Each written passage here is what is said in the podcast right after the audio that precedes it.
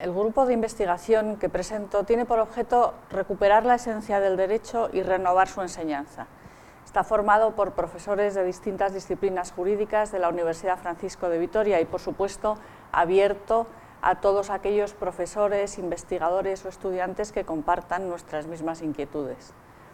Lo que queremos es repensar nuestras asignaturas desde un método realista, superando el, reduccionismo positivista que ha tenido tanta influencia en nuestras facultades de Derecho durante décadas, porque somos conscientes de que hay una conexión entre realidad y verdad, entre ser y justicia, entre justicia y derecho. La primera pregunta que nos planteamos fue, ¿qué es el derecho? ¿Qué es esto que yo enseño?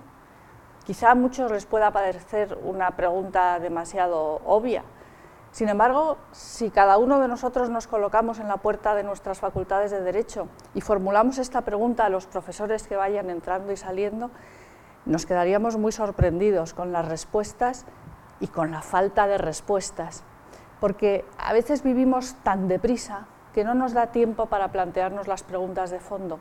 Nos quedamos encerrados en nuestra pequeña parcelita de nuestro saber jurídico y somos incapaces de formular las preguntas fundamentales.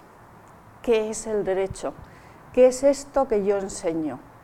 De la respuesta que demos a, estas preguntas depende todo lo demás. Y por eso en el grupo de investigación lo primero que hicimos fue un recorrido a través de las distintas corrientes de pensamiento jurídico, analizando las distintas concepciones del derecho que cada una de ellas ofrece. Y llegamos a la conclusión de que la que más nos convence fue la que dio Celso y se recoge en el digesto. El derecho es el arte de lo bueno y de lo justo. Desde esta perspectiva nos planteamos eh, cómo enseñamos nuestras disciplinas y si esta concepción del derecho está o no presente en ellas y por qué. Y si el derecho es el arte de lo bueno y de lo justo, el oficio del jurista consistirá en el discernimiento de lo justo y de lo injusto. Por lo tanto, para formar adecuadamente a nuestros estudiantes, además de conocimientos teóricos, además de técnica jurídica, creemos que tenemos que formarles en la justicia y en la prudencia. Es decir, creemos que nuestra enseñanza tiene que ir mucho más allá del derecho positivo vigente. El jurista busca solucionar, buscar la solución más justa en el caso concreto. Y para ello tiene que tener en cuenta toda la realidad jurídica leyes, reglas, jurisprudencia, eh, decisiones, derechos y deberes, cosas y acciones, plazos, condiciones y también la naturaleza de las cosas y muy especialmente la naturaleza de la persona, porque de la naturaleza de la persona se derivan indicaciones para el derecho.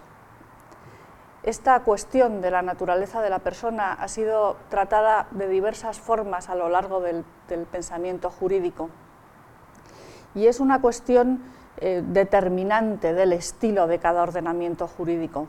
Aunque pueda parecer que es algo que se pierde en las brumas de la especulación pura, sin embargo tiene un gran alcance práctico.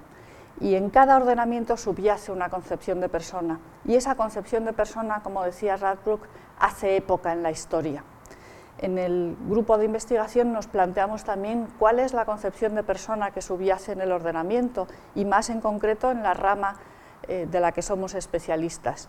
Y tratamos de sacar las, consecuencias de esa concepción de persona, tratando de ver si, si hace al derecho más humano o menos humano.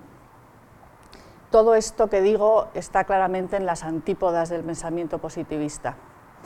Eh, pero creemos que tenemos que superar esa obsesión por una supuesta neutralidad científica que lo que hace es reducir lo jurídico a una pequeña parcelita del saber aislada e inconexa de las demás, lo cual impide alcanzar la verdad.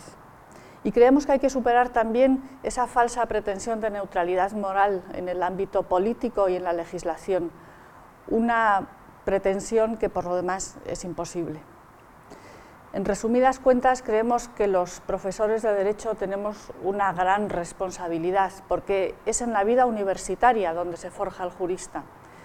De nosotros depende que cuando eh, empiecen a ejercer su tarea profesional como abogados, como jueces, como notarios, como asesores jurídicos, sepan buscar la justicia en el caso concreto o sean meros aplicadores de leyes.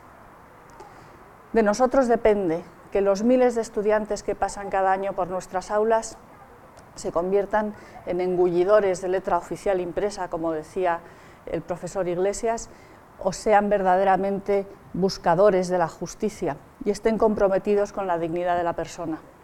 Y para lograr esto no es suficiente que repensemos teóricamente nuestras asignaturas, sino que tenemos que diseñar nuevas metodologías.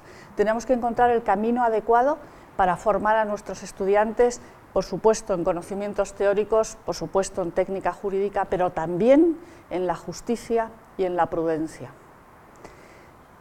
Es una tarea preciosa, compleja, pero apasionante. Y creo que tenemos que hacerlo bien, no sea que con todo derecho se nos apliquen aquellas palabras de Cicerón, hay del que enseña más que los caminos de la justicia, los caminos para ser un leguleyo.